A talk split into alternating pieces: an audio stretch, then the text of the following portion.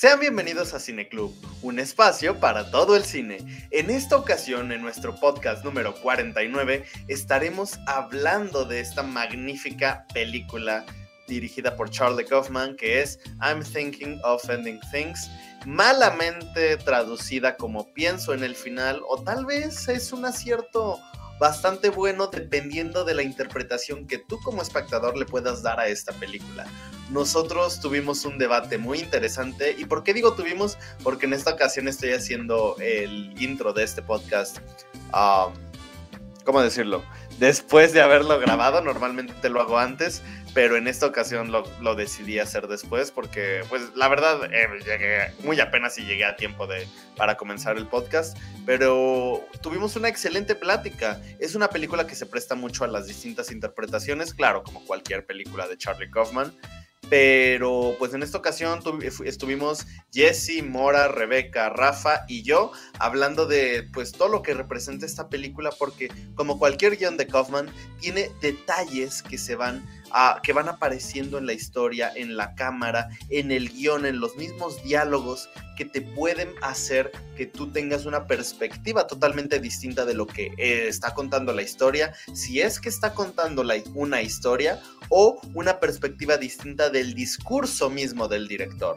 Ya es algo muy característico de Kaufman, así que pues bueno, no tengo nada más que decir. Si están escuchando esto por YouTube, por Spotify, por Anchor, por Google Podcast, por Apple Podcast. Muchas gracias, síganos apoyando, síganos, denos like, comenten si están en YouTube, suscríbanse si están en YouTube. Si quieren formar parte de este podcast tan increíble, manden un mensaje a cualquiera de nuestras redes que es Cineclub en Facebook o en Instagram. Y con gusto los agregaremos a nuestro grupo para que semana a semana podamos hablar de una película totalmente distinta. Es un espacio para todo el cine comercial, de autor, experimental, ya lo dice nuestro, nuestro pero pues bueno, los dejo con nuestro podcast número 49 donde hablamos sobre I'm Thinking of Ending Things. Aquí tenemos cine latinoamericano. Comercial. De oro.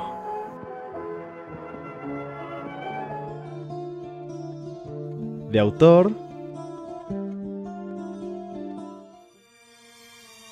documental, de culto, experimental. Cine Club, un espacio para todo el cine. Yo de verdad esperaba que sí pudieras estar hoy, Jesse, así que me da mucho gusto que estés aquí, porque sé, que es de las sé que es de las películas que no te gustan. Sí, efectivamente. Ay, no, qué estrés. Porque quieres que estén las películas que no le gustan. ¿Mande? No, no, no. No es como que me, me dé gusto que sea de las películas que no le gusten, sino que Sí, no, sí, sí, es por eso. Digo, tampoco no es como que me disgusten, pero me, frustran más bien. Lo hice a propósito. Yo también terminé muy frustrado y muy confundido. Mm, ¿Verdad? Pero pues quise esta película porque fue una que ya me, ya se había pospuesto, ya, yo ya había pospuesto mucho, durante muchos, o sea, pues es del 2020. Me acuerdo que cuando se estrenó todo el mundo me decía, ah, es que tienes que verla y vela, vela, vela, vela. Y decía, ay, sí, luego. Y luego por la duración, pues menos se me antojaba. Pero pues ya dije, ah, qué buen momento para verla. ¿Qué opinaron ustedes? A ver, empecemos. ¿Qué, qué, opinan ustedes? Mm. Yo no sé quién va a empezar. Hay que empiece el corderito. Okay. Yo no le entendí. O sea, está padre. ¿Nada, nada, nada? No le entendí. Pues tengo una ¿Nada, nada, nada? Pero... Tengo una teoría, pero es como... No sé O sea, es una cosa muy sencilla.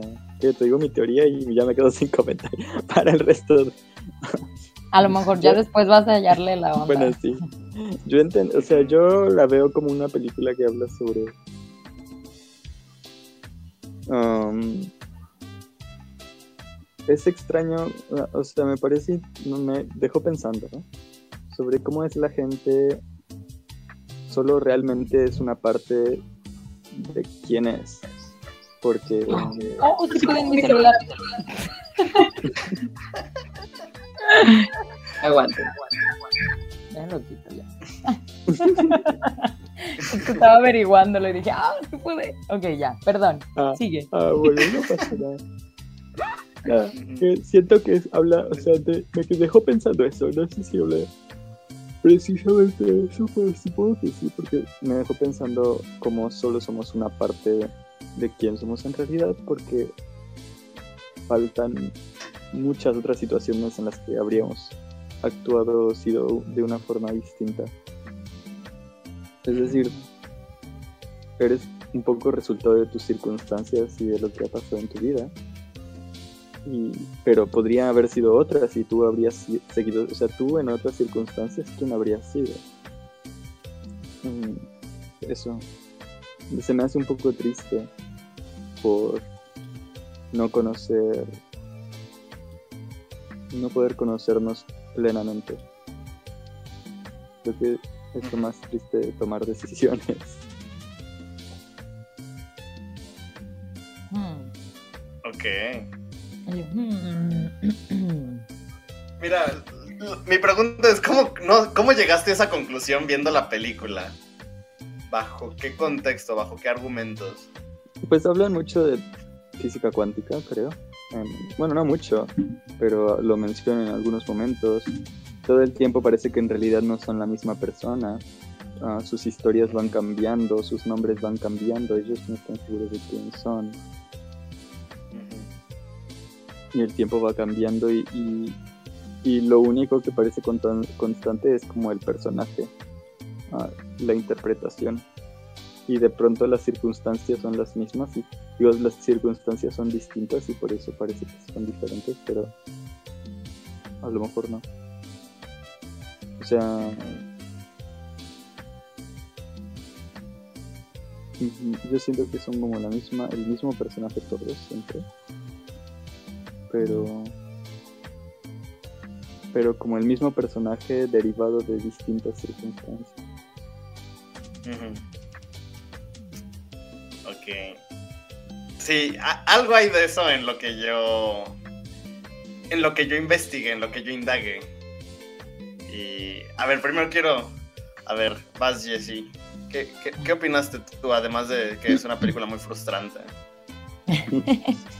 Es que de verdad, ya lo había mencionado varias veces, pero no me gusta que, que, que se queden como los finales así. Digo, porque quiero que me dé toda la visión. Entonces, no es que no lo pueda interpretar, sino que quiero saber lo que él quería dar a entender con esas cosas.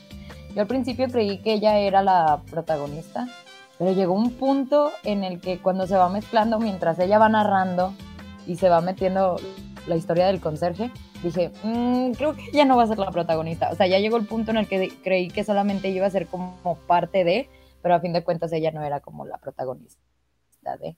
Y pues hasta el final sí me cayó más el 20 de que era algo así. La neta no sé. Esa es mi interpretación de esta cosa, porque la neta no la entendía tampoco mucho. De repente pensé que más bien iba a ser como viajes en el tiempo o algo así, la verdad, cuando empezó a cambiar la ropa. O sea, cuando de repente sí me di cuenta que se le empezó a cambiar la, roca, la ropa, dije como que, esta morra hace viajes en el tiempo, ¿o ¿qué onda? Pero ya después que sacaron mucho lo del conserje y todo, dije, yo creo que más bien es basado en la historia de este vato, que está como, yo lo vi como porque hablaron también sobre la vejez, entonces dije, a lo mejor tiene, o sea, ya él tiene problemas de Alzheimer o algo, o se está imaginando muchas cosas y son las cosas que estamos viendo. En- O como ahorita lo que dijo Mora, pues más bien ya me lo estoy imaginando de que más bien es lo que él hubiera querido que hubiera sido su vida y se lo estaba imaginando. Y lo que no, no me queda muy cuadrado todavía es por qué lo de los cambios de ropa y por qué de repente salían los papás viejos y luego por qué de repente salían como más jóvenes y así. pero creo que al final el protagonista fue el Jake, porque creo que todo se está basando en algo que él se está imaginando. Pero de ahí en más, mira, también la neta, no sé qué onda, no sé qué onda, la neta. Ok, ok, cool.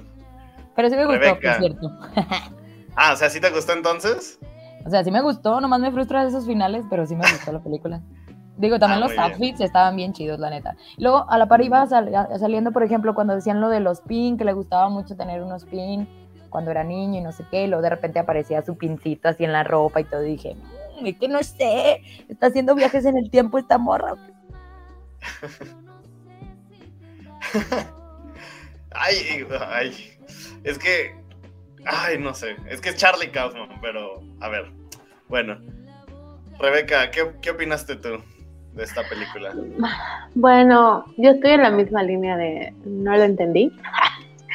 este, o sea, yo me fui por otro, y creo que también, pues, el tipo de película que es, creo que pues, está abierta a interpretaciones. Entonces yo me fui para el lado este, paranormal y dije, ay, sí, es como están en el limbo y ella está muerta y no lo sabe y al final nos va a decir que está muerta o no, no lo sé, como que esta parte de que se fueron a distintas etapas de, este, como, como decía Jessie, de que de repente estaban viejos los papás, o sea, como que fue avanzando en el tiempo. Entonces se me figuró que a lo mejor ella estaba en el limbo, atrapada, porque eh, mi mamá siempre dice esto cuando a lo mejor una película le, le perturba un poquito. Se sentía que estaba yo en una pesadilla. Entonces a lo mejor como mi pesadilla es estar en un lugar y decir me quiero ir, me quiero ir, me quiero ir y no me puede y no y no nos vamos como cuando estás chiquita y estás en una fiesta y estás harta y estás así de vámonos papá, vámonos, vámonos y no, espérate un ratito más, espérate. Entonces como que este que estaba atorada y quería salir e insistía en que quería llegar a su casa a trabajar y así, entonces a veces hay veces en las que me siento yo así, entonces sentía como que ella que estaba atrapada en esta rutina del querer llegar, como que llegar, llegar, llegar y no la dejaban, eso me frustraba mucho, entonces eh, eh, eh, por eso me llegó como que a, no ansiedad ni angustia, pero como que sí me vi, sí vi ciertas cosas, dije, sí, o sea, siento que ella está atrapada en este. Entonces, este, dije, pues a lo mejor están en el limbo y cuando llegan a la heladería y le dice, no me gusta lo que está sucediendo, es que tengo miedo por ti. Entonces, no sé si son, el perdón en el guay, pero soy yucateca, entonces va como que en mi dialecto. este, No te este, dije, ay, a lo mejor sí está muerta y no lo sabe y se va a dar cuenta al final, o es también eh, el hecho de que está siempre atrapada como que en el mismo círculo de quiero, quiero llegar, quiero llegar, lle- quiero llegar a tal cosa y nunca llego. Entonces dije, voy a terminar de verla para ver qué sucede y si no la entiendo, entrar, entrar videollamada y que me expliquen qué onda. O al final de cuentas creo que platicando, entonces ya vas, en la conversación ya vas saliendo como que nuevas reflexiones, no lo sé, y, me parece chistoso que cada quien llegó como que a una conclusión distinta, entonces es- creo que eso es lo, lo, lo padre al final de este tipo de películas, no lo sé si es padre o no, que pues cada quien tiene su interpretación, no es como que súper lineal, eso es lo que pienso. Cool, cool. Ah, ay, esto es lo chido de, de Charlie Kaufman. Uf. Sí, y la verdad recordé mucho, o sea, hay muchas escenas con el, el- la panorámica, o sea, el, la picada, cuando está el, la- el carro y nada más. En la- cuando llegan a la escuela y están en el carro, me recordó mucho a... Él es el que escribió Eterno Resplandor de una mente sin recuerdos, ¿no? Sí, exacto. Sí, sí, sí. sí, Esa sí, es una escena que dije. Cuando, ay, ay, recordó esa Clementine, sí, cuando Clementine y Jim Carrey, no me acuerdo cómo se llama el personaje, Joel, cuando Clementine y Joel estaban acostados, o sea, esa, eso es muy al estilo, como que cor, de repente, por eso digo que es muy de, este, parece un sueño, porque de repente estás en un lugar y apareces en el otro, y eso es como que muy, ese, ese es el güey que, que hizo Eterno Resplandor de la mente dije, se nota. De hecho, justo ahorita que dices eso, cuando vi la película sí dije, wow, es como justamente este plano del auto, o sea, esta composición del auto aquí y este plano en, en picado, en cenital, sí me recordó a Eterno Resplandor de sin recuerdos, pero no se me no, no recordaba que Charlie Kaufman había escrito esa también. Wow. O sea, como que ahora tiene más sentido de que sea como una referencia a eso mismo, pero no, sé, no me acordaba de que era de él también. Sí, muchas secuencias de que estás en un lugar, de repente apareces en otro, o sea, por cuando Joel saltaba de un lugar, de un recuerdo al otro, eso me recordó mucho.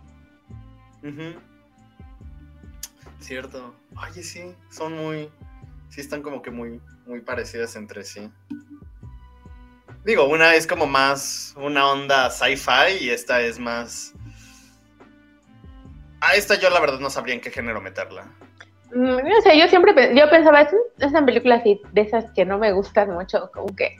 Obviamente, o sea, el cine te hace pensar, pero esto ya, como que... Además, las, las, la, vi en tres días, tardé tres días en, en, verla porque además me agarraba... Hoy justo la terminé a las siete, a las siete la terminé porque además me agarraba muy cansada y con, con sin ganas de, estar pensando también el tiempo en que la vi, el tiempo que ves una película pues afecta, ¿no? Tu estado de ánimo, cómo estás, tu estado físico, entonces también, este, ya, no quiero pensar. Díganme, ¿qué va a pasar? Díganme, ¿qué está sucediendo? ¿Y tú, Rafa? ¿Qué opinaste de la película? Digo, tú ya la habías visto, estuvo en tu top del 2020, ¿no? Sí. A mí me. Bueno, cuando salió en Netflix, o sea, cuando la promocionaban Charlie Kaufman, que uno lo tiene más como guionista, ¿no? Que director. Aunque ya había dirigido Anomalisa. Igual este, me pareció interesante ver a ver cómo, cómo podía haber combinar, ¿no? O sea, un, un Charlie Kaufman más desatado, ¿no? Porque supongo que si él dirige y escribe más o menos el guion, no tiene más o menos alguien que lo controle, se puede decir. Y eso me jaló un poco más interés todavía. Pero como era Netflix, a veces uno piensa, mm, ¿será Cosman, Cosman en verdad le darán libertad para hacer lo que quiera? Y cuando la vi me gustó bastante la película porque te mantiene así, por lo raro que es, te mantiene interesado en la película. cuando empieza, desde que la conversación en el auto, que son bien interesantes cuando de ida y de vuelta, son para mí muy interesantes. Luego, sobre todo la escena principal, que a mí es la favorita de la película, es la escena del cuando van a, van a cenar, cuando, conoce a sus padres, que me parecen genial las expresiones de, de sus papás. Y todo eso me mantenía intrigado y la película me parecía que era, oye, dame más de esto, más de también mientras más confundido me, no me importaba, contarle que yo quería que avanzara la historia y, y si hubiese más más dudas que respuestas, me parecía mucho mejor. Y, te ponía cosas así como que te cortaba, ¿no? Aparecía una persona que tú no sabías quién era. Y poco a poco decías, este, ¿no? Te cortaba la escena y te aparecía una persona. Y después cuando vas viendo al final la película, más o menos vas entendiendo, si se puede decir, ¿no? Porque, porque siempre te deja esas cosas de, de que si te pones tal parte son como que te quiere explicar. Y yo creo que la película, por más confusa que es, yo creo que al final, al final, con el final, yo creo que un poco que trata de, unir un poco esos cabos. O sea, me parece que se puede entender un poco con ese final, ¿no? Que, que vemos, obviamente, como decían, que no es, no es ella la protagonista, sino él el protagonista, ¿no? Que él es un poco lo que hace ver cómo podría haber sido toda su vida, o por lo menos las alternativas que él creía que tenía y que no logró sus objetivos, porque vemos, mencionan que, que ella tiene distintas profesiones, obviamente y es un poco él, ¿no? Reflejándose en todas las profesiones que pudo haber tenido, todos los intereses que tenía.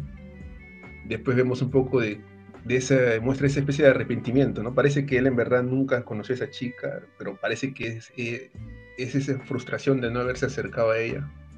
Y vemos un poco cada vez, cada vez más.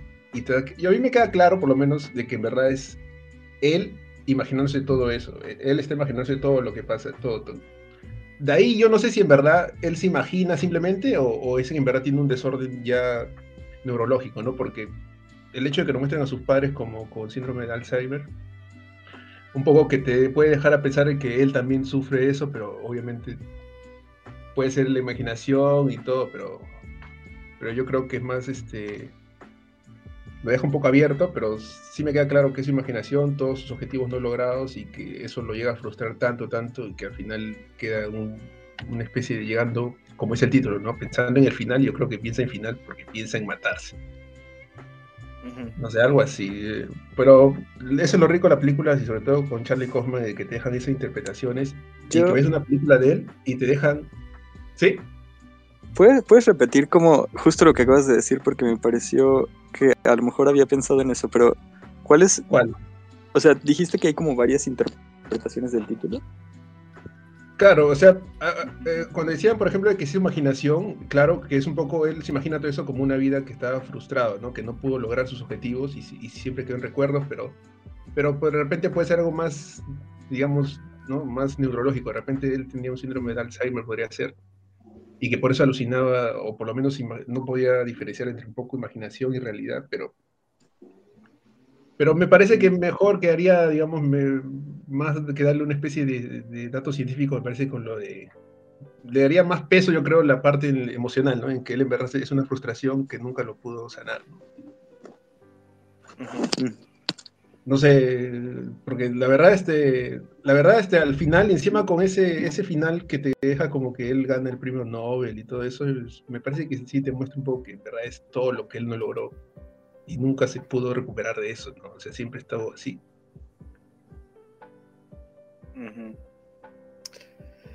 Sí. Mira, bueno, primero que nada, a mí creo que una película para mí logra, ¿cómo decirlo? Lo, se vuelve algo... Ah, es que a mí me gustó mucho porque al inicio cuando te das cuenta una escena de dos personas simplemente conversando en un auto que dura 20 minutos, pero que logra atraparte o logra tener cierto ritmo para no aburrirte o no, ¿cómo decirlo? No sentirte abrumado por, por ver simplemente a dos personas hablando en un auto, creo que eso ya habla muy bien de tanto de la calidad de guion como de la calidad de director. O sea, a mí me recordó mucho a la película The Lock de Tom Hardy, donde es hora y media de ver a Tom Hardy manejando pero a mí me gusta mucho todo este juego de cámara donde a veces, pues, la cámara está dentro del carro, luego está afuera y escuchamos como de fondo la nieve. Pero creo que lo... Ay, es que no sé. Siento que esta película fue muy... Llegó así en este momento exacto porque justamente la semana pasada, y creo que tiene que ver eso con la forma en la que yo la vi, justamente la semana pasada estaba hablando, estaba platicando con, con alguien Ay, me, me, acordé de muchas cosas, perdón. Estaba platicando con alguien acerca de que como muchas veces al momento de escuchar ciertas canciones, de hecho cuando estaba hablando con esta chica, hablamos de la música de Taylor Swift, de cómo muchas veces hace como resume una situación muy compleja en letras muy, muy sencillas para que la gente pueda adaptarlas universalmente. O sea, para que cualquiera pueda ponerse fácilmente en la situación que ella está describiendo. Y como que todo eso que estuve platicando con ella me se quedó en mi cabeza hasta que vi la película y justamente cuando esta chava menciona lo recita el poema y este y Jake dice, "Ah, ese poema habla de mí."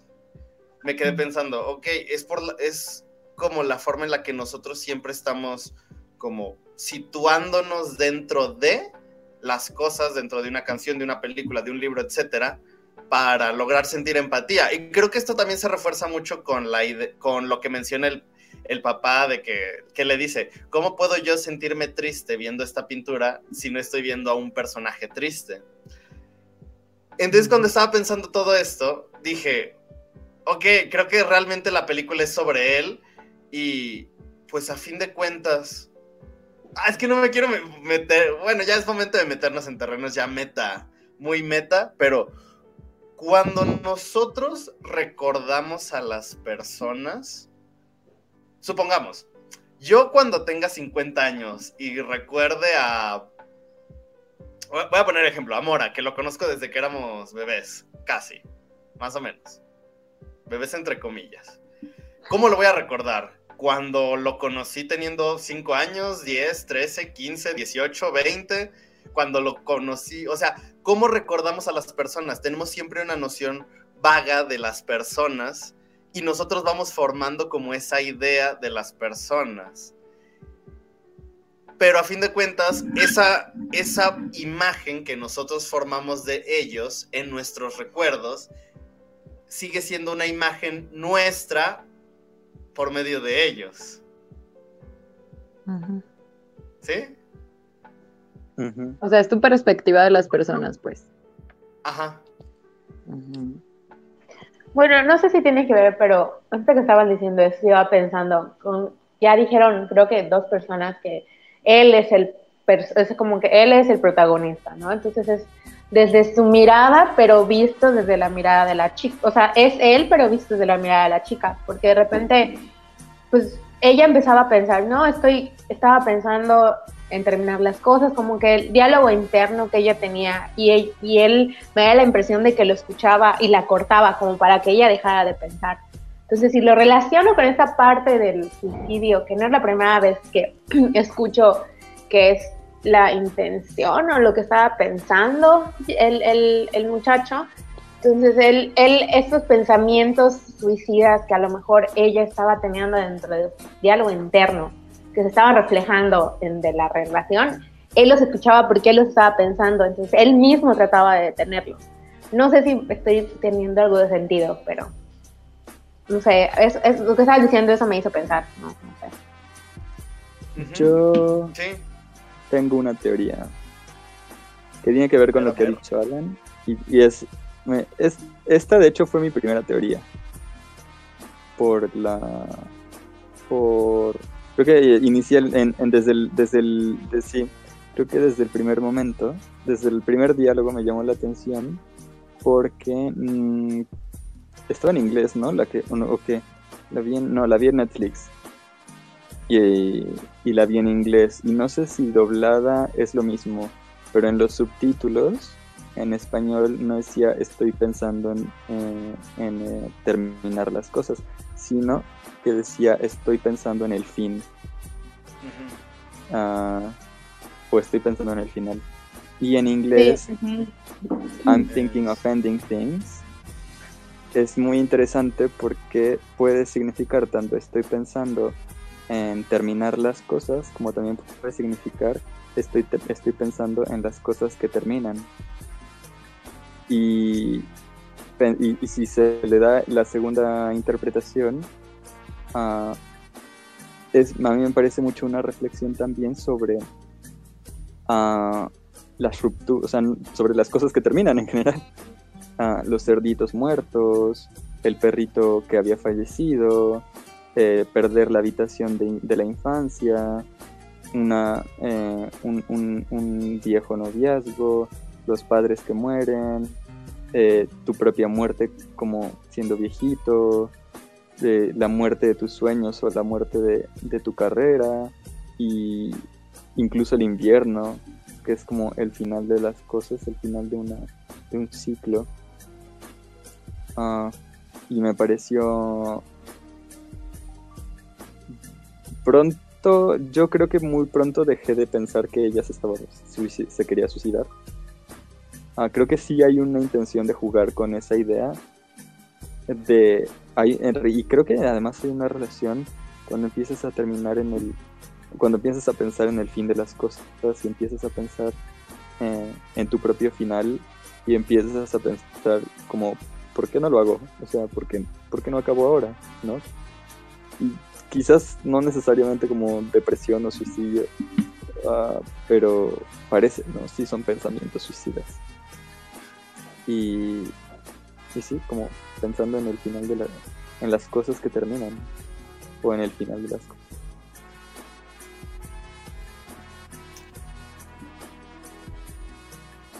Ah, y en ese sentido, relacionado con lo que dice Alan, también creo que podría ser un palacio mental, que creo que ya tenemos un montón de interpretaciones muy padres sobre viajes en el tiempo, el limbo, un palacio mental, eh, realidades paralelas y que creo que todo tiene mucha relación. Yo creo que de hecho hice varias encuestas y le puse a todo que sí, seguramente es un palacio mental, seguramente son viajes en el tiempo, seguramente son realidades paralelas y seguramente es un limbo.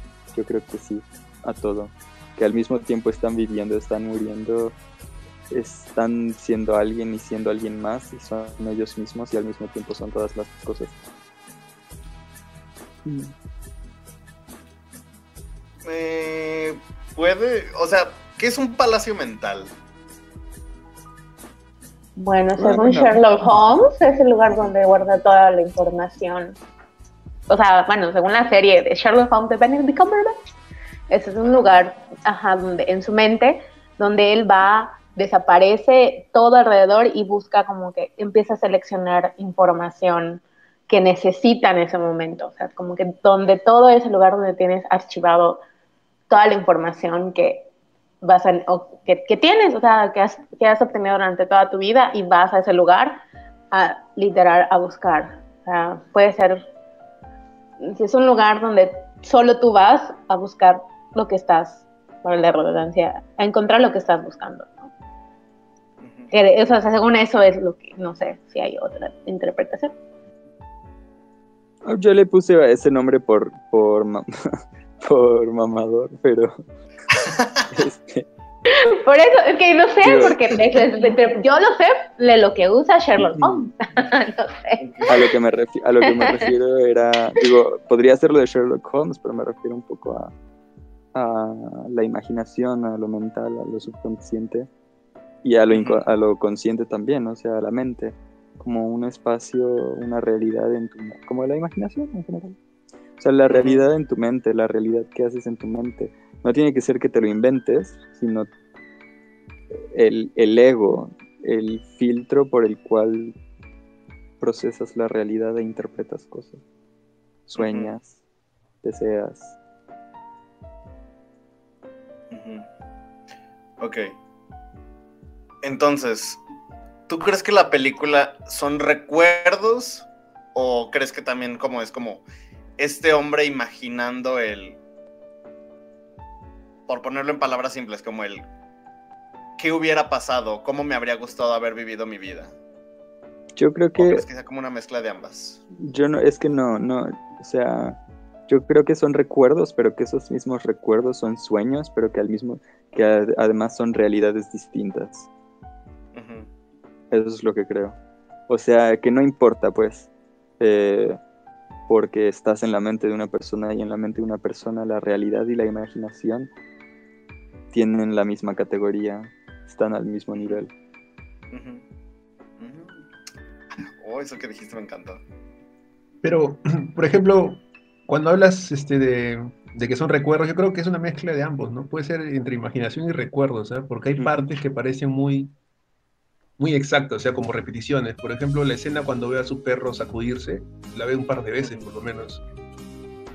Y eso parece más como un recuerdo, ¿no? O sea, Sí, son- como si fuera la única imagen que tuviera del perro, solamente sacudiéndose, porque incluso es como una cantidad muy poco natural de tiempo del perro así. Y luego Sí, desaparece. O sea, si no aparece sacudiéndose, no existe. Y por ejemplo, hay otras escenas, ¿no? Donde siempre parece que son como repetitivas, ¿no? De- después cuando él va y bot- ella ve los vasos que fue bot- ¿Te acuerdas cuando fue a botar los vasos que de helados que tenían y después ella pasa por donde lo botó y había un montón de vasos? Parece como si hubieses imaginado varias veces esa parte, o por lo menos un recuerdo que tenía frecuente, pero varias veces y lo volví a ver. lo volví a ver.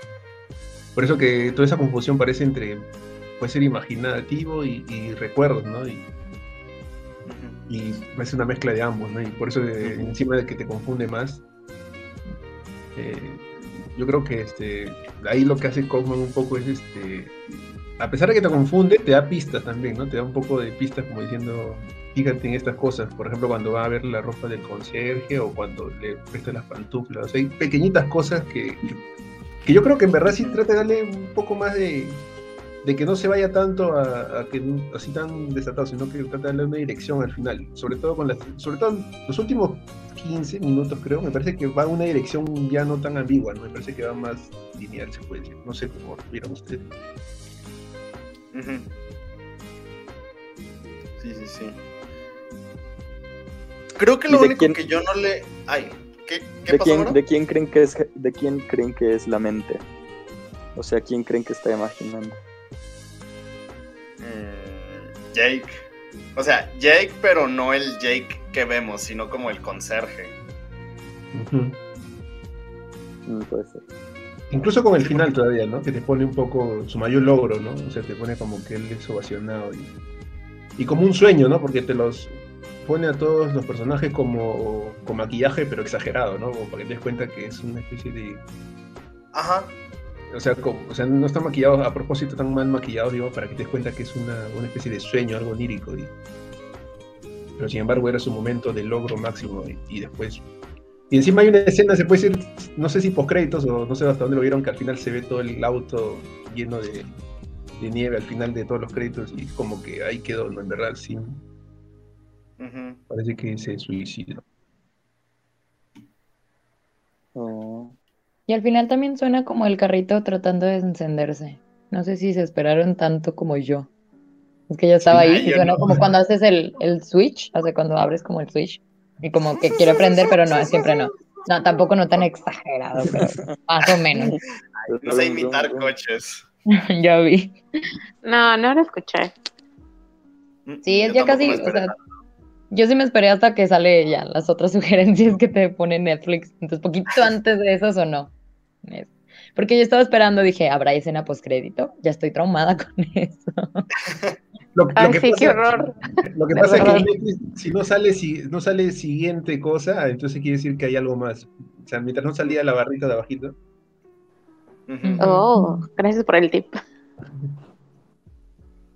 Siempre pasa eso. Por eso que se- sabía que había una escena. Dije, algo más va a pasar al final, porque no, no salía nada, ni siguiente película, nada. Ujú.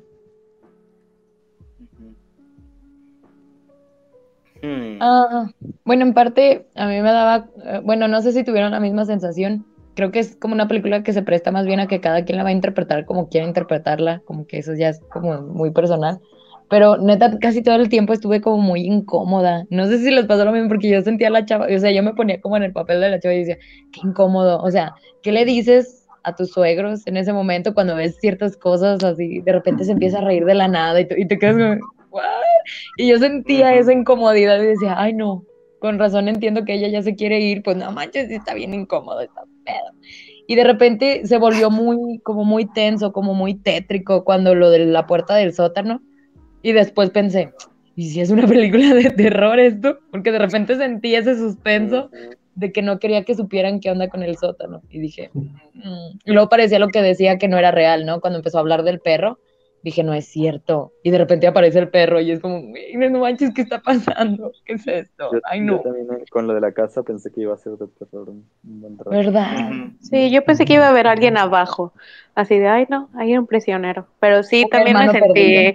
ajá, algo así, no sé, alguien en cadena, ay, no sé, pero sí, la verdad sí sentí mucha, igual y ese es el, el objetivo, ¿no? Que sientas como mucha angustia y la expectativa de, me acuerdo de cuando estudié la maestría que una maestra nos dio una clase de cine, cine postmoderno y que, bueno, no sé si esa es la definición, pero lo que ella decía son películas que cada quien le da su interpretación, como decía, ¿no? Y que el final está abierto a que cada quien tenga como que sus propias reflexiones. Y una película, yo estaba pensando, ay, ¿qué, ¿a qué película? Este, me recordó mucho a Mulholland Drive, que es una película que vimos en esa clase que a mí no me gustó. No sé si a ustedes les gustó, la han visto, pero a mí no me gustó.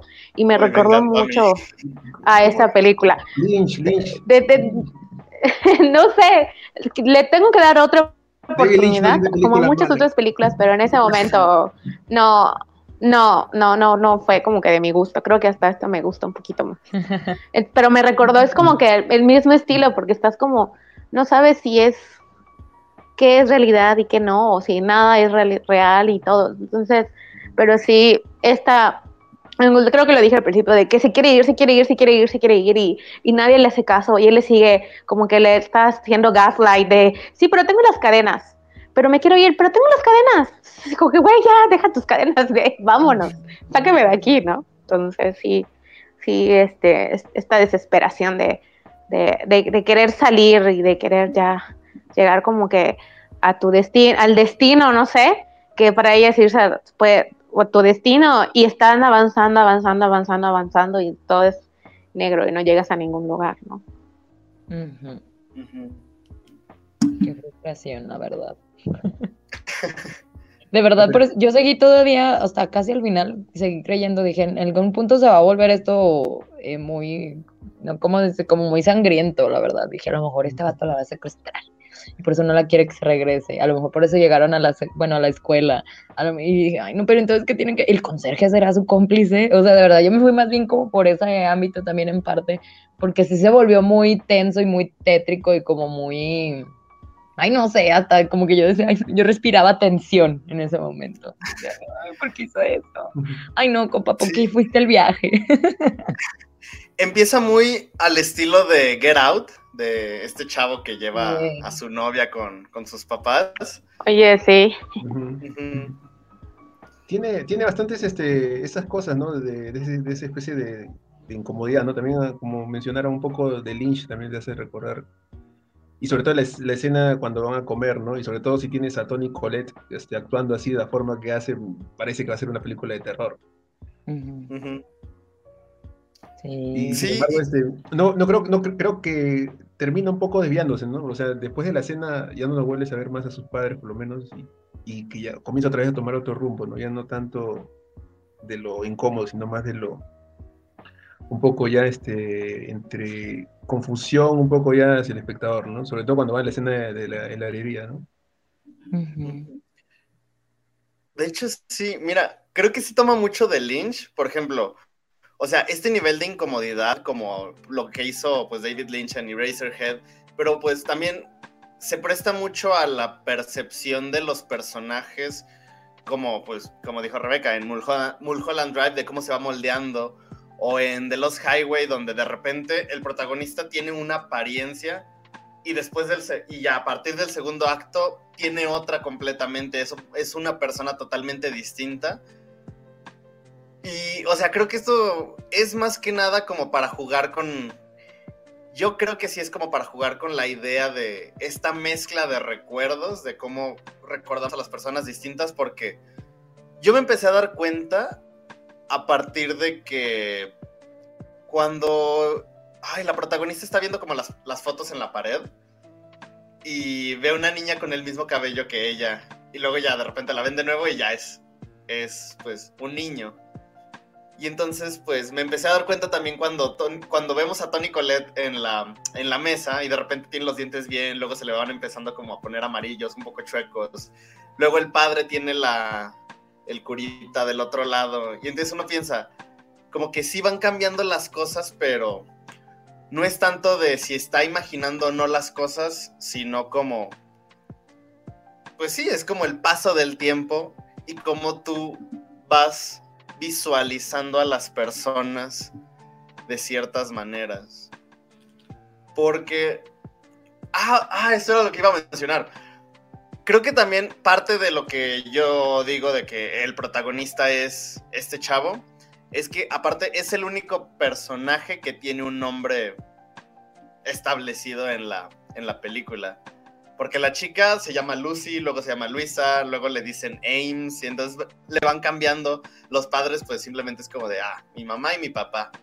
Pero él, desde un inicio es Jake, y, ya, siempre es Jake.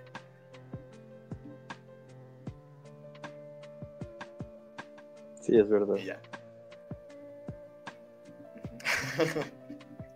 Yo por un momento pensé también que era su como su alter ego, eh, la morra. Lisa. Louisa. Ah, sí. Como que se transfería en ella. Y bueno, tiene sentido si eran como sus interpretaciones de personas. Y, esa parte de que... Un poco protagonista. Y perdón, esta parte no sé qué, entendieron, de que le llamaban por teléfono, o sea, con ella era Lucy, le llamaban por teléfono y la persona era Lucy, y así con era Luisa, la persona era Luisa, y luego contestaba, pero era alguien más, no sé si era él, no, no, eso es como que, no, no sé, que, que, o sea, ¿por qué le pregunto? Porque fue algo que me llamó mucho la atención. Fíjate que a mí lo que no me quedó claro de eso... ¿eh? Eso, era lo que iba a decir. No me quedó claro bien a qué se referían con ese mensaje. ¿Cuál era el mensaje? Eh, déjame lo googleo porque no me acuerdo. ¿Tú crees que está en Google? Sí. Pues decía algo así de que ya necesitaba la respuesta, ¿no? A la pregunta. Dice, necesi- ah, decía algo así como, necesito una respuesta a la pregunta. Y yo decía, pues, ¿cuál pregunta? Ya pregúntale. Ah. Pero sí, él era algo así. La pregunta puede ser, ¿de qué se trata la película?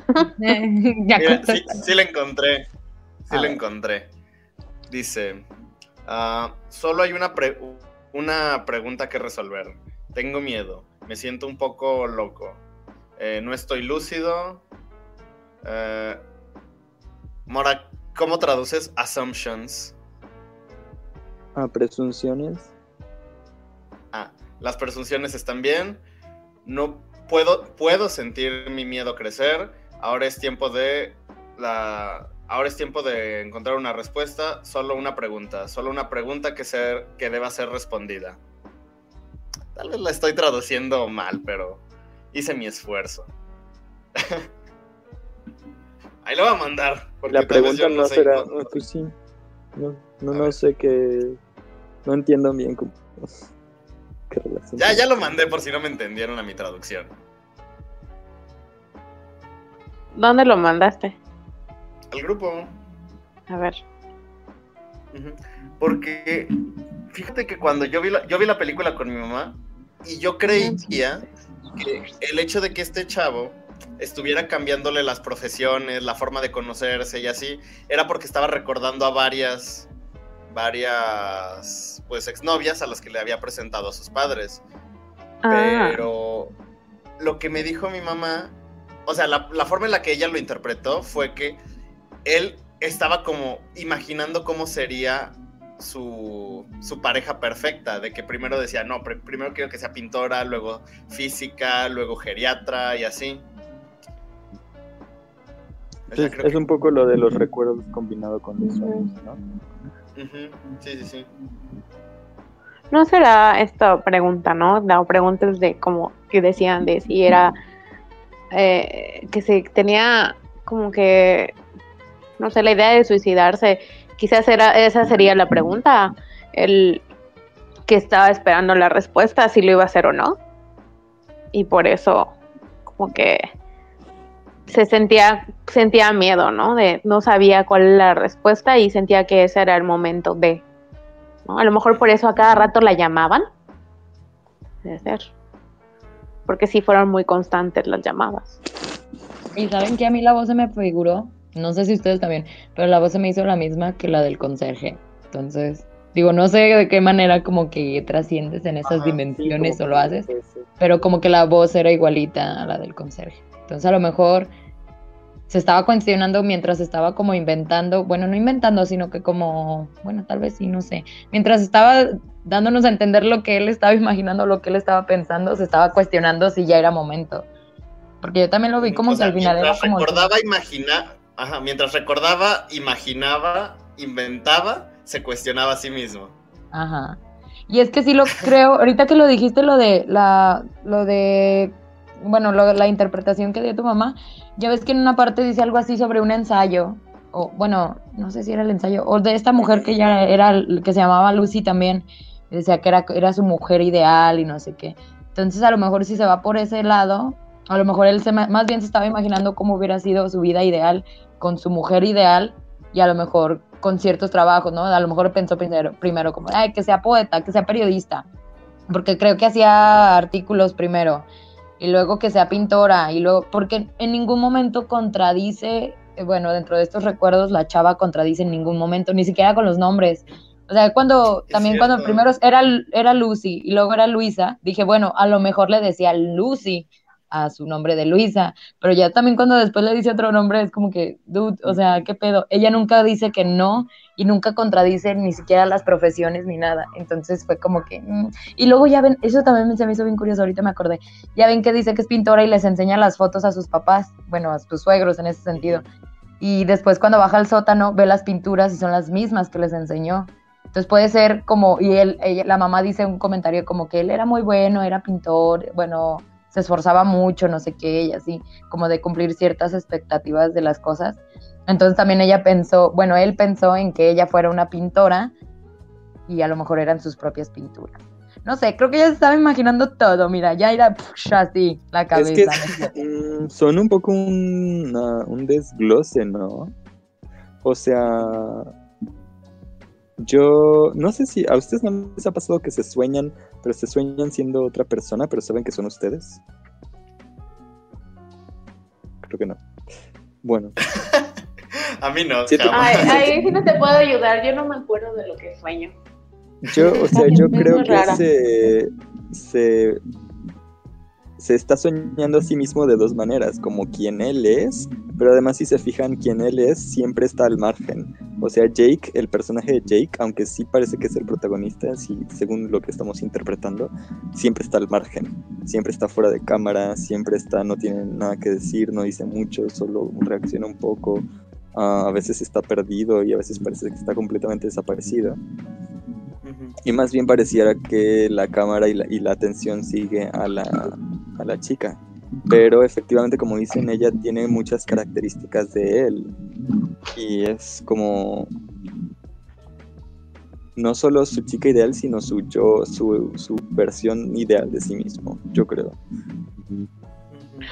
Bueno, he estado, esta, estos dos días ha salido como que mucho el término, bueno, y creo que lo usaron, ¿no? En la película, la palabra disociativo.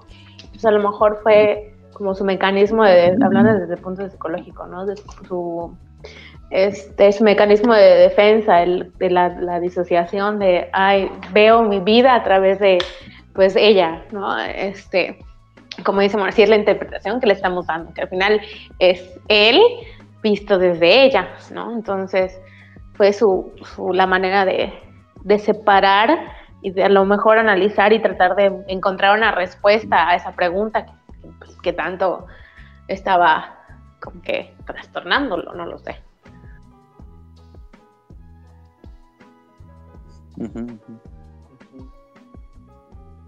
Es que hasta llega un punto en el que cuando está bajando las escaleras, ella dice como, o sea, tenía, ella ya había pensado en terminar la relación, pero cuando va bajando dice como de es que él es buena persona, él es como muy amable, es esto y aquello. Tengo que pensar de que él, no me acuerdo las palabras exactas que usa, pero es como que él se proyecta por mí, o sea, él, él necesita que lo aprueben a base de mí. Y hasta lo hace cuando sale lo del conserje, que dice, es que no nos ven, no nos ven si somos como individuales, sino que nos ven como pareja y dicen, ay, qué bonita pareja y no sé qué y eso. Aquí va con este punto, ya se me olvidó para eso. Bueno, creo que era eso de que tal vez sí es cierto, o sea, se proyecta como a sí mismo en otra persona y pues no sé, cómo le hubiera gustado que hubiera sido. Es que no sé, ya me confundí. ahora que lo mencionas, me parece interesante que a partir de eso, porque ella es quien se da cuenta de quién es él, Ajá. ah, como de su identidad y de su ego, entonces son un poco el yo y el super yo.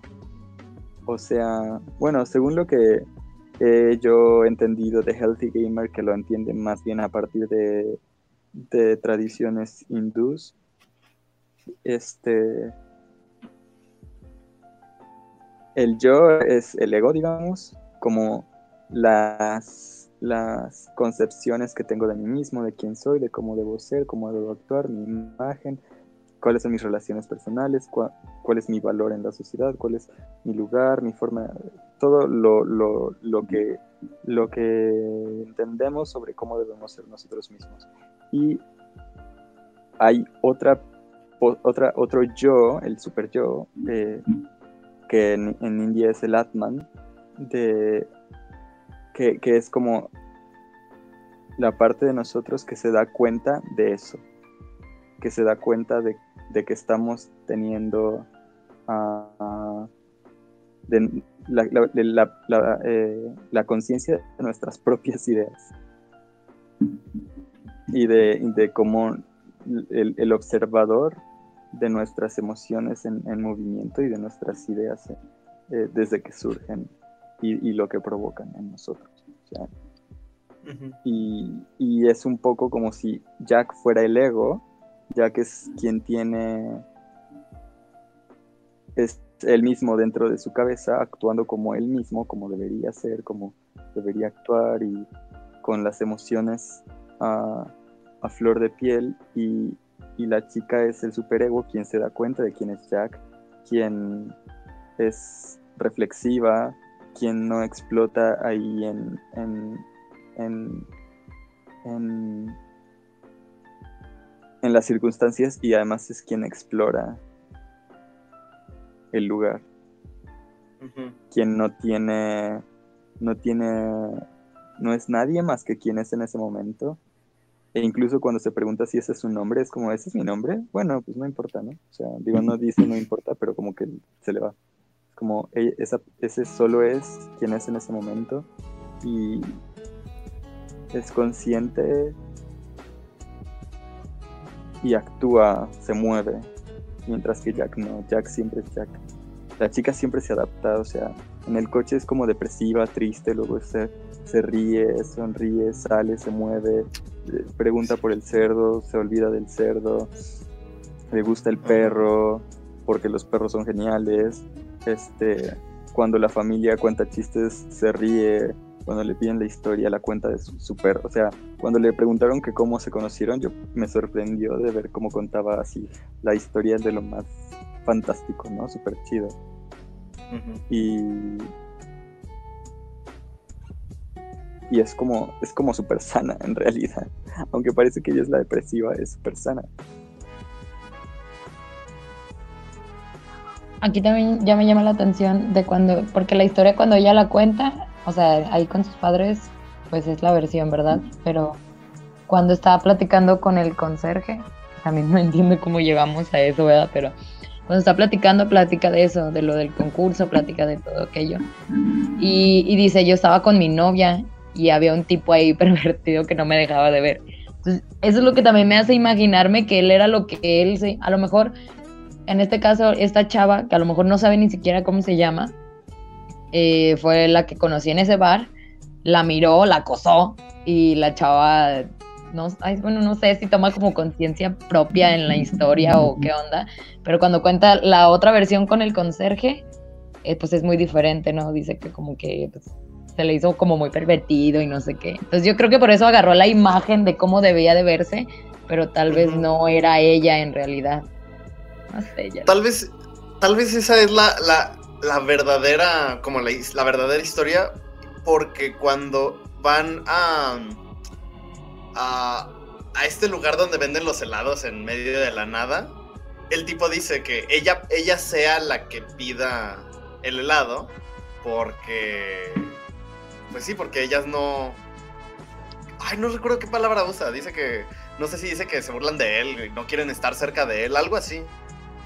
Que si saben que es él, no las va a no lo va a Ah, atender. eh, no lo van a que saben atender. que es él, no, no, no, no, no le van a hacer caso, exacto. Aparte, Pero las dos chavas que trabajan, es pregunta, las dos chavas que trabajan en la de los helados, ¿no son las que se burlan del conserje cuando están ahí platicando de cómo camina y eso? Porque también llega un punto en el que pasa la otra chava, o sea, la chava de pelo negro, que está toda con el sarpullido, pasa por un lado y la ve y pasa así como con sus libros, así toda tristona. Entonces, por eso me quedé de qué onda, qué es esto. No, también cuando yo no, actúan, yo no lo cuando- había visto. Cuando, Es cierto, es cuando cierto. están en la obra y el conserje se queda mirando la obra, como que lo miran feo. Ajá. Sí. Y ahora también cuando, Pervertido, ¿no? cuando, cuando le reparten el- o cuando compra el helado y le dice esto, yo he visto, ella se pregunta, ¿no? Que he visto esos sarpullidos antes, y después cuando él paga, los dos manos están con sarpullidos, la que le vende Ajá. y él. O sea, que demuestra un poco que ese, digamos, esa especie de miedo que tenía la vendedora era un poco él también, no sé. Y también la escena del baile, cuando baila, da la sensación de que te resume un poco la historia y te cuenta como que hay un villano que es el conserje y también un poco te confunde. No sé. Ajá. Sí, sí, sí. Como que había una versión chida de Jake, que era como Ujú. así guapo y académico, vestido como, ¿sabes? Como elegantito. Y luego sale el conserje y lo mata. como no, vas a ser un conserje. Es la versión que gana. Ajá.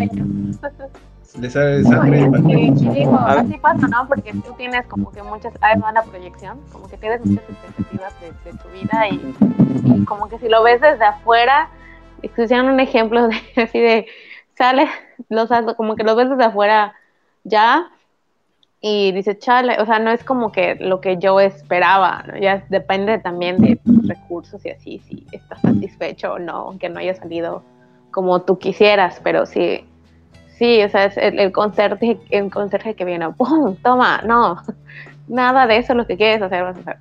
Entonces, digo, también aplica, creo. Yo creo que esa escena del baile es mi escena favorita. Sí. Sí, de hecho, yo dije, ay, qué padre, un baile. Siempre aprecio cuando hay una película en baile, como en la forma del agua, lo del bailecito. Ah, amé esa parte de parte favorita. Pero sí, me gusta, me gusta mucho el bailecito. A mí lo que me gusta más de esta película también es que no es muy convencional porque tiene de todo, ¿sabes? Tiene medio terror, tiene medio el suspenso, tiene medio los musicales, tiene también las- los bailes, tiene de todo, tiene chistes también. La neta me dio risa el chiste de la, de la mamá cuando le dice sobre el que el tren al infierno o algo así. Lo dice, no, un cohete hacia el infierno. No sé por qué me dije, ay, no, ¿por qué? Es un chiste muy tonto, pero me dio mucha risa. Soy muy simple. Ay, yo me o sea, amé a Tony Colette. ¿Cómo se llama el, el actor? No lo busqué. Siempre es el. Lo vi en Fargo, que es genial en Fargo, en la serie, y es el profesor Lupin de Harry Potter. No sé, no recuerdo. Sí, sí, sí. Pero él me gusta mucho. Dije, cuando salió, dije, también. ¡ay! Yo lo amo. Dije, pero nunca me busqué. No sé su nombre. Lo voy a Me buscar. gustó también mucho su actuación. ¿eh? Bueno, yo lo identifico más por Breaking Bad, ¿no? Después este, ha hecho otras películas también. Ah, pero tú dices el prota. Claro. Ah. Ah, no, es que Rebe- Rebeca decía del padre. Ah, él sí, claro, él también. Ah, y también, de hecho, Jesse Plemons salió en Fargo, en la, en la serie. Y ahorita Ah, en claro. Si los dos salen en la, uno sale en la temporada segunda, creo. la Que aparte, pues, Jesse Plemons ya como que últimamente elige puras películas buenas. ciertas con el, lo, de, lo del el poder del perro, la verdad. El poder del perro, el irlandés, ya va a estar en otra de. de. Ay. Ay, ¿cómo se llama ese, ese señor? De Scorsese, de Scorsese. Mi tío, mi tío. Ay, mira, Ujú. Ay, quería decir otra cosa. Ay, ¿qué era lo que iba a decir? Yo quería decir algo más antes de que se me olvide también. De ah, que hacen como una. Creo que, creo que hacen como una burla también a las mismas películas en parte, porque cuando van conversando tienen muchas cosas que. O sea, tienen muchos temas de conversación que siento que se están burlando. Porque siento que la, la película la van a tomar como una película de culto. Y, y siento que aquí va a ser el mame de que, ay, si no entendiste esta película, o sea, es como, pues eres un pendejo, básicamente, en otras palabras. ¿no? O sea, como que no la entendiste, ah, y yo sí, yo la neta no la entendí. Entonces, ya ahorita como que ya me quedan más claras ciertas cosas, pero ya así platicándolo, ¿sabes? Pero neta viéndola, ni creo que con verla una segunda vez lo hubiera entendido acá muy chido. Pero cuando ya influyen con varias, como que con varias opiniones, como que ya vas creando otra perspectiva de las cosas. Pero hace mucha burla eso de que el problema es eso, que la gente nomás se está dedicando a ver películas y no sé qué. Y sacan muchos temas de conversación que la verdad están muy padres. O sea, muchas ideas ahí que sí están chidas. Y no sé, a mí me gustó por eso en parte, la verdad. Cuando hab- hablan de, de la, de la era una canción, creo, ¿no? Es, también me parece interesante cuando comienza a explicar que parece que está haciendo una. Está hablando sobre una letra que habla sobre violación y, y le comienza a explicar. Ajá. Baby, it's cold outside. La canción Sí. de Navidad. Sí, yo no sé si la, verá, si la vería otra vez. Y Yo creo que lo dije al principio de en- la terminé de ver porque quería entrar y que me explicaran qué onda. Dice, y así como platicando ya sacas más la, el juguito de, la película al final de cuentas. Digo, de cualquier otra, en esta sí me dio mucha curiosidad, pues saber qué opinaban y todo. Y también me dieron ganas de ver, nunca he visto Mujer bajo la influencia y este y quiero verla ahora, después de la discusión que hubo de Gina Ro- Roland y John Cassavetes. Gracias porque se me había olvidado el nombre de esa película, pero ya, gracias, ya, ya me la recordaste. Sí, sí, sí. Voy a dejar la anoto en mi lista. Ahora, este, ¿les parece que hay bastante diferencia entre el Kaufman dirigiendo y solamente como guionista? o? Mm.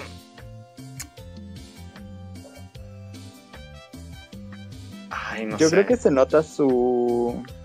Yo creo que no hay mucha diferencia, pero se nota más su espíritu poeta. O sea, las, yo siento que las películas de Kaufman ah, trabajan siempre alrededor del guion y, y el guion como una forma de expresión poética de Kaufman más que una película. o sea, es como es padre, a mí me gusta, me gusta que la película tenga este carácter de poema y no tanto de, de poema o de ensayo y no tanto de, de, de historia.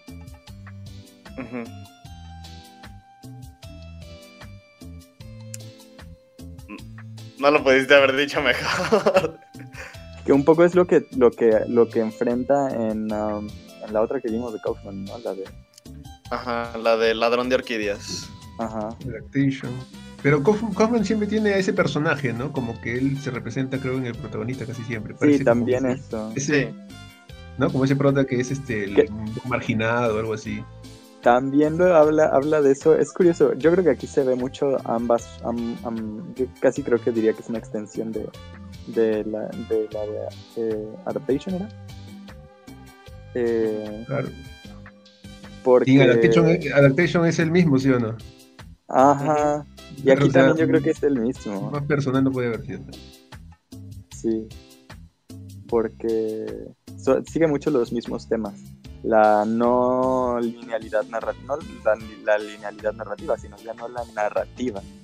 Eh, busca quitar el, eh, la estructura narrativa de, completamente y lo convierte más bien en un ensayo y o poema. También podría ser un poema. Y eh, y la parte también en la que dice adaptation, ¿cómo voy a escribir de algo que no sea yo? O sea. y sí. Tienes razón.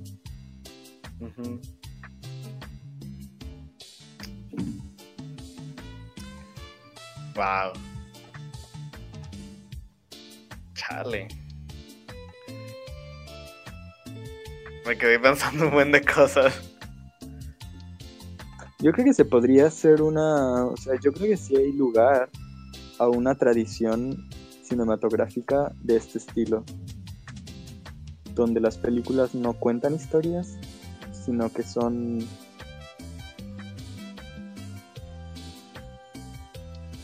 imágenes, diálogos, música, movimientos que expresan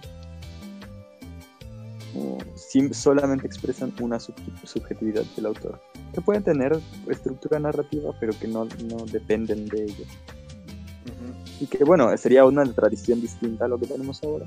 Son dos versiones, no creo que esté mal lo que tenemos ahora, pero yo creo, o sea, sí, yo creo que da lugar a una tradición completa, a un Hollywood, a una época, a una era de cine de este tipo. Que sería muy diferente que es un espacio del cine completamente libre, casi inexplorado y que además siempre va a ser único porque lo que buscas es tu subjetividad, no, no estar- hacer, hacer una historia. ¿Ya viste The Lighthouse? No. Ah, esa es también la que y Ah, Alita es que combate.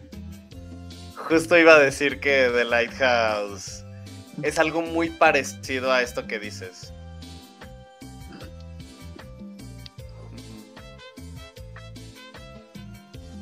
Sí, creo que. Porque te iba a preguntar, ¿tienes algún ejemplo de alguna otra película que se haya esto, que se haya hecho de esta misma manera?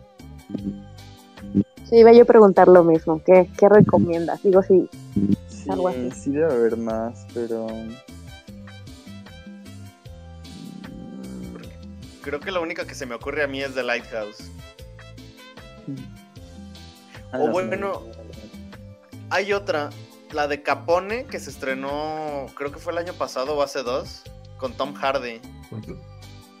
No, por favor, no recomiendes eso. Yo estoy diciendo en voz baja con el micrófono apagado, nadie vio eso.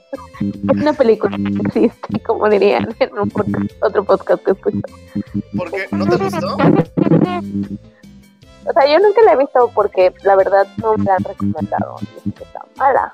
O sea, entonces, no, no, y tampoco, no recuerdo que yo estaba en el cine, o sea, no había cine, pero no sé. Y pues la verdad, como no descargo películas porque me da flojera. Entonces, si fuera en el cine o en Netflix o en YouTube, la verdad, pero, pero sí, no es una película que me recomienden la gente. Creo que es una película que va mucho por el estilo de esta, o sea, es la, es, son los últimos días de Al Capone, pero gira ah, tambaleándose entre su entre la forma en la que él le gustaba ser visto como este capo, capo, Capone, este capo de la mafia, y pues sí, de él ya estando en sus últimos días de vida. ¿Qué ibas a decir, Rafa? No, que desde el maquillaje ya de, uno se da cuenta que es la película no da para más. Desde el mal maquillaje ya. Ay, a mí sí me gustó mucho. y después todo lo que pasa. y Bueno, no sé, yo la vi, eh, me acuerdo cuando salió y ta- tan de- desapercibida pasó que hasta ahorita me acuerdo de esa película, no me acordaba.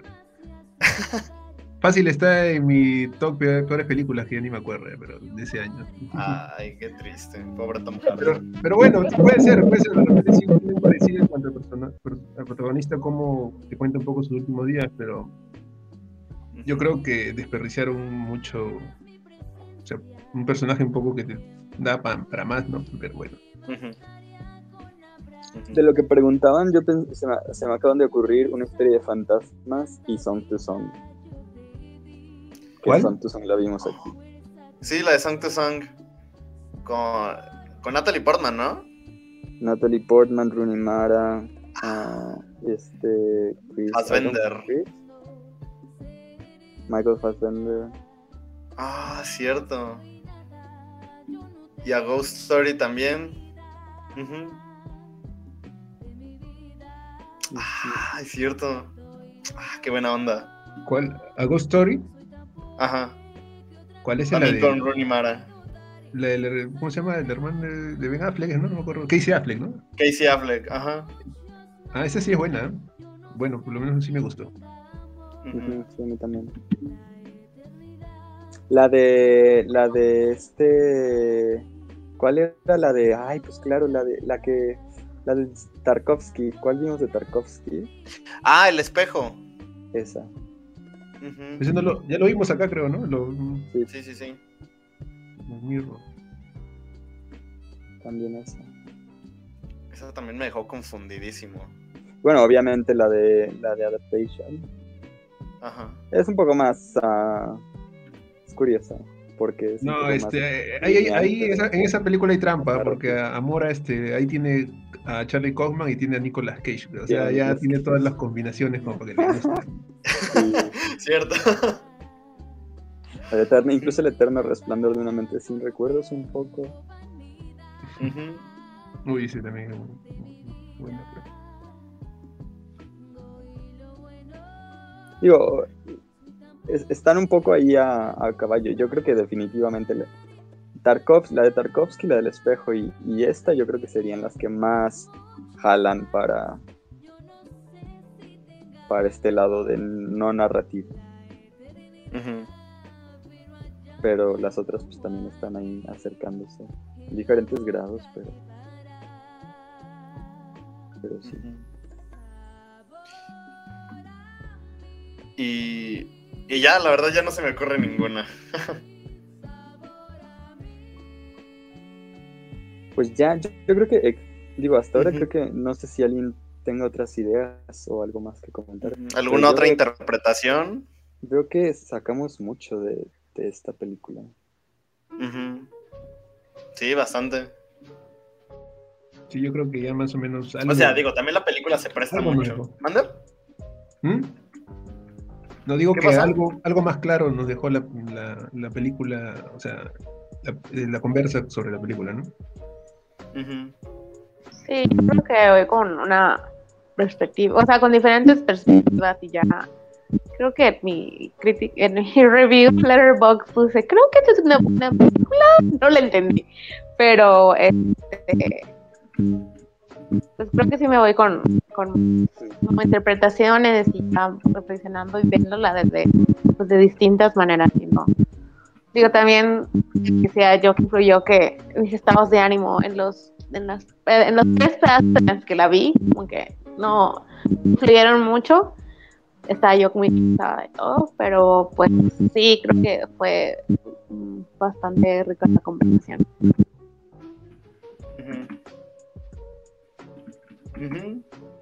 De hecho. Entonces, pues, para concluir, antes del inevitable momento de girar por primera vez la ruleta. Oh, un momento, un momento, nadie mencionó a, que había un- salió un cerdo que habla. Ah, sí, sí, sí. Con gusanos cayendo de su estómago. Yo sí, ahora es una caricatura. O sea, te- creo que como que varias, o sea, son, al final de cuentas sí son varias cosas, el baile, ahora la caricatura y, el- y o sea, la nieve, me encanta la, la nieve, entonces también fue algo que me gustó. Pero sí, al- y ahora de cerdo que habla y que acompaña al señor a... ¿A dónde, dónde cree? No, ya no recuerdo, la acabo de... ¿Dónde lo lleva? Lo lleva al escenario donde canta, ¿no? Al final.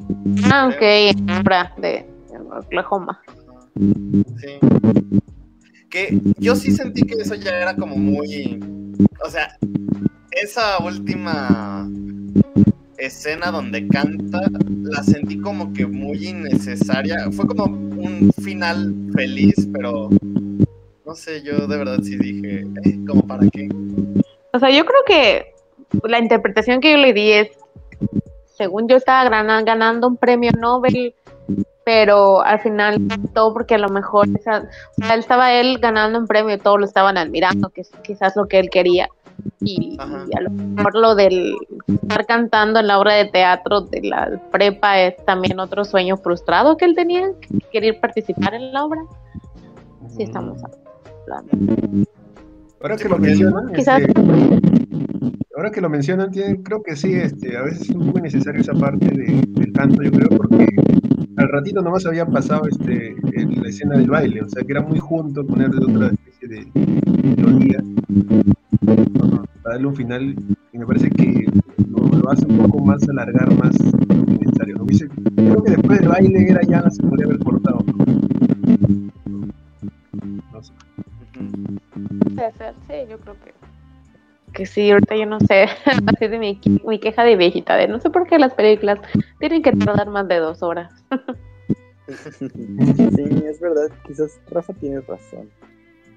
Pero es verdad, es algo de ahora, de ahora, ¿no? Todas las películas tienen dos horas y veinte, dos horas y veinte, ya no- O sea, hace, uf, creo que vi, creo que la, la, Lost Daughter, dije, oh, creo que igual son dos horas, y yo, pero pues sí la disfruté. Pero sí hay cosas que, ah, ya sé que dije que le sobraba como media hora o más, la de No vienes arriba, creo que, o sea, Ay, sí. le Sí. Crítica general. Sobró todo el segundo acto.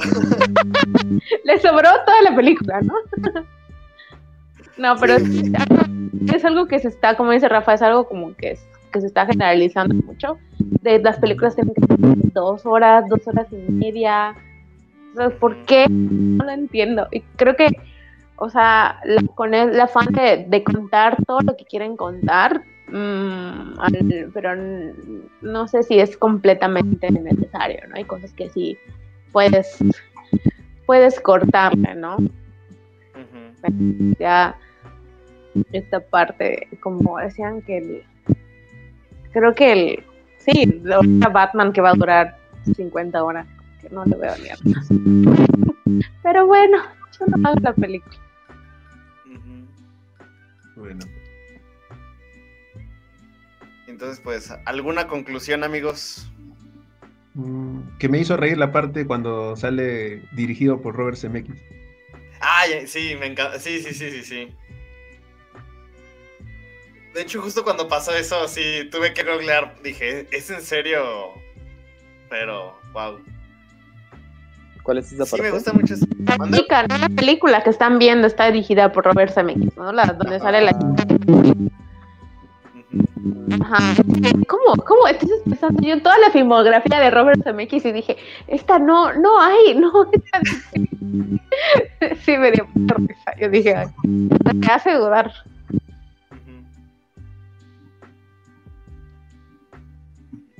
Ah, Pues ojalá Charlie Kaufman siga escribiendo más cosas. O que se aviente a dirigir más. Duda. Y ya, este. Él dirigió también este un resplandor o solo la dirigió o solo la escribió. No, solo lo escribió. ¿Quién, quién dirigió Eterno? La de Eterno Resplandor, aquí la tengo, ¿no es? Spike Jonze. Ah. ¿Spike Jones? Sí, creo, sí, sí. Confirmo que se va a hacer. Ah, qué buena onda. Ah, no, no, no. El director fue Michel Gondry. Michel Gondry. Ah, el francés. Ajá. Ah, sí, sí, sí. ¿Cuál dirige Spy Jones entonces? Este... La de Adaptation. Ahí está.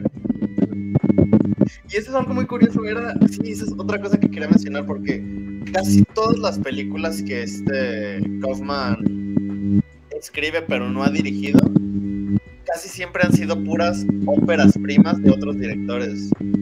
Fueron como sus primeras películas. O sea, está interesante cómo él presta su, su trabajo, sus guiones, para, pues sí, la primer, la primer película de otros directores. Qué buena onda. Bueno, chicos, yo los dejo. Mañana me tengo que levantar temprano. Vale, sí. pero muchas gracias. Un placer platicar de nuevo con usted. Igual, un gusto. Hasta luego, un gusto. Nos vemos. Bye. Bye.